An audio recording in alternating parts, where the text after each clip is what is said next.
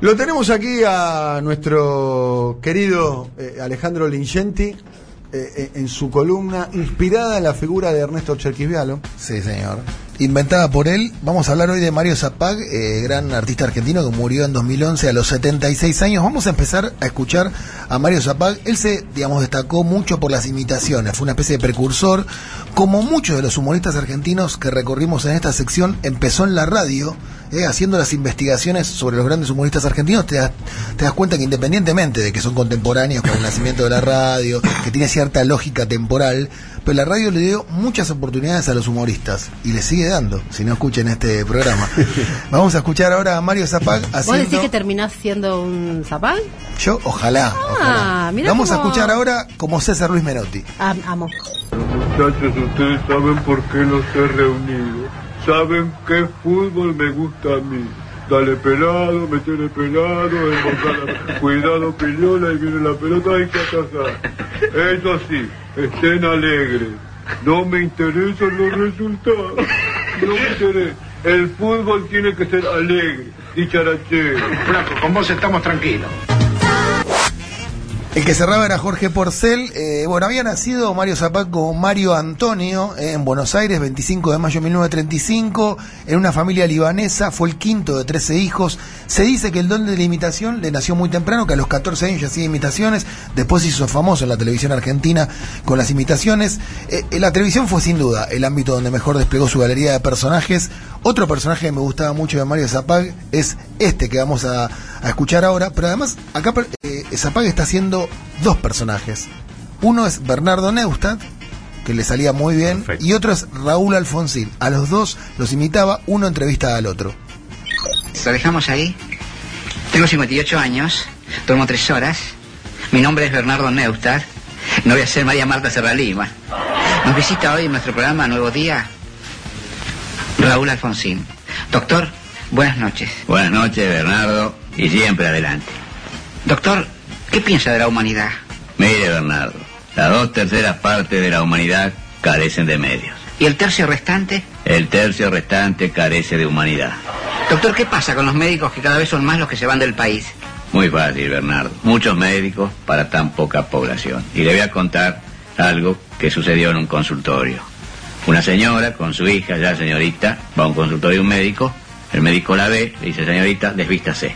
La mamá dice, no, doctor, ella está bien, la enferma soy yo. El doctor le dijo, bueno, saque la lengua, señora. Qué bueno. Doctor, ¿usted se psicoanaliza? Por favor, con los problemas que tengo. Doctor, una última pregunta. ¿Usted cree que algún día se estabilizará el costo de la vida? Mire, Bernardo, que el costo de la vida sigue aumentando, la gente va a tener más problemas con la vida que con el costo. Siempre hablamos. Muchas gracias, doctor. Yo terminé. Bueno, trabajó en la revista Dislocada también. Un humor machirulo, podemos Sí, decir. ¿no? sí. Claramente no podría pasar ese chiste Tipo, ahora, ¿no? Como mucho de Hoy los... no causa gracia ese humor. muchos de los humoristas que, que fuimos recorriendo en esta sección hacían chistes de este tipo. Digo, muchos de los humoristas. Está bueno recordarlos, digamos, con una mirada completa. Eh, trabajó en la revista Dislocada, que es un lugar de- del que salieron muchos humoristas argentinos. Debutó en 1957, después pasó por Telecómicos y por Sábados Circulares, también otra gran fuente de humoristas. Durante una década tuvo que intercalar esos trabajos en televisión con otros que hacía como empleado del Correo Central. ¿eh? La vocación de actor la tuvo siempre, pero no se podía sustentar con esa vocación. Lo convocó el cine alguna vez, secundó varias veces a Alberto Olmedo y a Jorge Porcel en muchas de sus películas. Otras películas también de corte machiruro, recordemos eh, Expertos en Pinchazos, otra época del país y del mundo. Eh, actuó en Canuto Cañete junto a Carlitos Balá, estuvo en películas de Enrique Carreras, eh, trabajó en un ciclo de terror y misterio encabezado por Narciso Áñez Menta. ¿Se acuerdan del hombre que volvió de la muerte? De hecho, lo imitaba. De hecho, después lo imitó, imitó a. Drácula también. Durante la década del 70 fue una de las figuras de Operación Jajá y de Polémica en el Bar, quizás los dos grandes programas de humor de esa época, De hecho, su programa es un spin-off de eso, ¿no? Las mil y una caras de de Zapag. Que arranca, se llamaba, eh, originalmente se llamó Las Mil y Una de Zapag, arrancó a partir de los años 80, es su propio ciclo y su gloria televisiva. En el 1984 es cuando arranca, tuvo casi, escuchen esto, 40 puntos de rating. El país se paraba. Se paraba el país para ver a Eh, Zapag. qué bárbaro que Hacía Borges, los, hacía los, los números de esa época. Ahora vamos a escucharlo, Borges. Estuvo en Canal 9 primero, después en Canal 11. Lo volvió, por ejemplo, digamos, el programa de Canal 9, una figura hiperpopular en la Argentina, e imitaba a figuras de todo tipo, a Roberto Galán, a Raúl Alfonsín, que ya lo escuchamos, a Mr. T, el personaje, ¿se acuerdan, no? Mario Baracus, Dante Caputo, César Luis Menotti, Tita Poquitito, Merelo, poquitito. poquitito, bueno. ¿Sabés lo que pasó con Caputo una vez? ¿Disfrazado de Sí, Caputo? Lo voy a contar. Ah, perfecto. Lo voy a contar. Perfecto. Sí, es una biografía, tampoco es la biografía de Napoleón. Tiene tres, cuatro hitos. Bueno, Vamos a escucharlo Cuánta ahora. maldad, cuánta Vamos a escucharlo a Mario Zapag haciendo un personaje que le va a gustar a Daniel Toñetti. La verdad es que quiere recomponer el movimiento, ¿no? Rotundamente sí. Vuelvo a repetir que si no terminamos con los razonamientos, el año 2000 no nos va a reencontrar reunificados. ¿Y cómo? ¿Y cómo los va a encontrar, gobernador? Perdóname la risa. Reventados. Dígame, pues, hablando de, de uniones y demás, ¿Cafiero puede ganar Buenos Aires? Por robo. No. Por robo. ¿Y, y qué otro miembro del partido así, mm, digamos, cuenta con su apoyo? Por favor, Romero, Rodríguez A y Robledo. Ese. ¿Y, el, ¿Y él, Mini Iglesias? a ese lo rajo. Era eh, Daniel Mendoza. Daniel Mendoza, él personificaba a Carlos Menem, Mario Zapag, y el chiste era que siempre hacía la R. Es un chiste, digamos, básico, pero repetía mucho. La repetición genera eh, realmente eh, eh, humor, casi siempre. Risa. Sí, genera risa, sobre todo con un personaje tan tan simpático como, como Zapag. Repetición. La repetición, sí. Bueno, a todos los que recreó de la capacidad para imitar gestos, era realmente un muy buen imitador también. Nosotros somos- los del fondo de la- del aula. Los reidores. Se callan los del fondo. Los por- reidores. Bueno, también repetía modismos, posturas, voces. Él mismo dibujaba los bocetos previos eh, a, las, a las máscaras que utilizaba, porque tenía horas de maquillaje previo, porque los personajes fisonómicamente también se parecían mucho. Se parecía mucho también a este canciller que tuvo la Argentina, que es Dante Caputo, aquí en un diálogo muy divertido, creo que en francés, creo que es este, eh, con el animador Juan Carlos Mareco. El licenciado Caputo el próximo sábado, el 14 de julio, 14 Juliet, es la fiesta eh, francesa. Dirá usted qué, qué actos tiene preparado para la embajada de Francia. L'ambassadeur de France.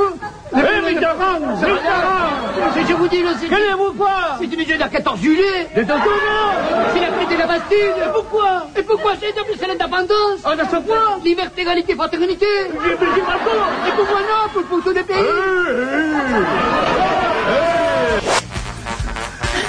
Bueno, después de, las mil de Zapag, eh, le empezó a ir mal en algún momento a Zapag, sobre todo a partir del 2001 con la crisis argentina, le empezó a ir mal. Eh, fue la radio la que volvió a darle un espacio entre 2006 y 2008 en ciclo junto a Héctor Larrey y Raúl Urtiz Berea, donde intercalaba imitaciones con anécdotas personales. Ya estaba más grande Zapag. Incursionó en el teatro, tuvo un pequeño éxito en el 2010 en Primera Dama se busca eh, durante la temporada marplatense con Carlos Perciabale, buen elenco, Fabiana Llanola, Fabián Llanola, perdón, Adabel Guerrero y Gladys Florimonte, fue un éxito esto en Mar del Plata. Eh, un par de anécdotas, profesor, reflejan el furor que provocaban sus imitaciones. En 1984 intentó Zapag ingresar en la unidad turística de Chat Padmalal, como, eh, donde se encontraba eh, el entonces presidente Raúl Alfonsín, caracterizado como el canciller Dante Caputo, y lo logró. Sí, exacto. O sea, logró entrar como el canciller.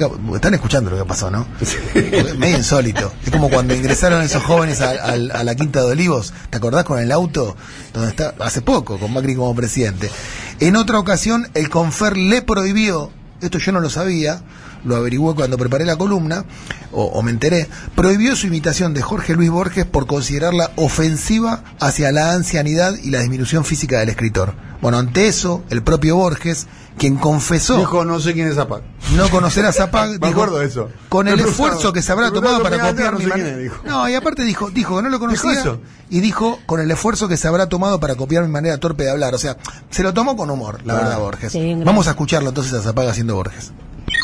Señor Borges, muy buenas noches. Bueno, buenas noches. Bueno, me siento muy halagado de estar en este programa, ¿no? Muchas gracias, señor Borges. Perdone mi ignorancia, ¿usted qué es? Periodista, Uy, qué desastre, son una plaga. Bueno, ¿y, y cómo se llama? Pinky. Pinky, bueno, es más fácil llamarse Pinky que Borges, ¿no? su, su apellido eh, tiene menos, eh, eh, tiene menos eh, responsabilidad. Porque, por ejemplo, yo digo una tontería y no pasa nada, yo en cambio digo una estupidez y la traducen a 10 idiomas, ¿no? Bueno, yo siempre he dicho mi verdad y eso me ha llenado de, de enemigos. Por otro lado, me importa un corno, ¿no? Vamos a comenzar con las preguntas, por favor. Bueno, ¿cómo no? Señor Borges, ¿cuántos años tiene? Bueno, muchos. Estoy en la cuenta regresiva y eso me hace feliz. Porque cuando uno muere, deja de oír pavadas y de decirlas, ¿no? Usted, señorita. Señor Borges, ¿qué le hubiera gustado ser en su vida? Bueno, Víctor Hugo, Chesterton, Lugones, Kipling. Pero como no pude ser ninguno de ellos, me conformé con ser Borges, ¿no? Adelante, señorita. Señor Borges, ¿qué opina de Bilardo? No, perdone mi ignorancia. ¿Bilardo qué es? ¿Un autor austríaco contemporáneo? No, Borges, no. Dilardo es el director técnico del seleccionado nacional argentino de fútbol. ¿Y qué es el fútbol? Bueno, obviamente que. Nada mal, te digo, ¿eh? Borges no sabía nada de fútbol. Imitaba muy bien. A veces Muy, era gracioso, muy a veces no tanto. todo. Eh, A mí hay imitaciones que me causan más gracias que otras. En algún momento Zapag, conf- eh, digamos, confesó que tuvo que ir a un psicólogo que lo aconsejaba para no enloquecer con tantas No personalidades. sabía quién era. Y puede haber pasado. Vamos a cerrar con un último audio en el que él imita a Guerrero Martínez. También le salía muy bien esta imita- imitación. Y eh, conversa, la reportea ficticiamente, naturalmente, a Andrea del Boca. En Suecia inventaron un robot que contesta todas tus preguntas. Vos le preguntás algo y te contesta, le preguntás y te contesta. Mira, yo en mi casa tengo a mi suegra, que me contesta todos los días y no gasta electricidad.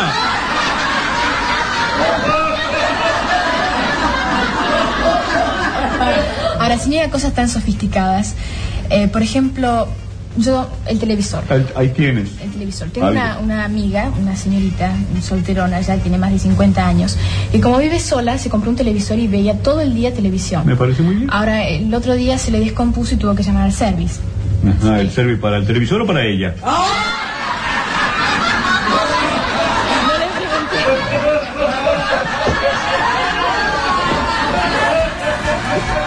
No envejeció muy bien lo- lo- No, los chistes. no, no, pero en idea- serio, porque no, no solo que es quizás eh, inadecuado ahora por el clima no de está época, gracioso. sino que no causan gracia. El otro día hicimos, eh, pusimos a Verdaguer, por caso, Y que también que causaba un poquito y Sí, son chistes más clásicos lo de, lo de Verdaguer. Acá lo que pasa también que pagaba mucho la imitación física. Claro. De cualquier manera, insisto, Claro. la idea de la, de la sección es recordar todos los grandes humoristas. Y este lo fue, Y, este que, lo fue. y que los recordemos. Este tipo tenía 40 puntos de rating durante mucho Fenómeno. tiempo en la televisión argentina. Pero todavía Mario estamos Eso aburrido, después triste. Sí, sí. ahora.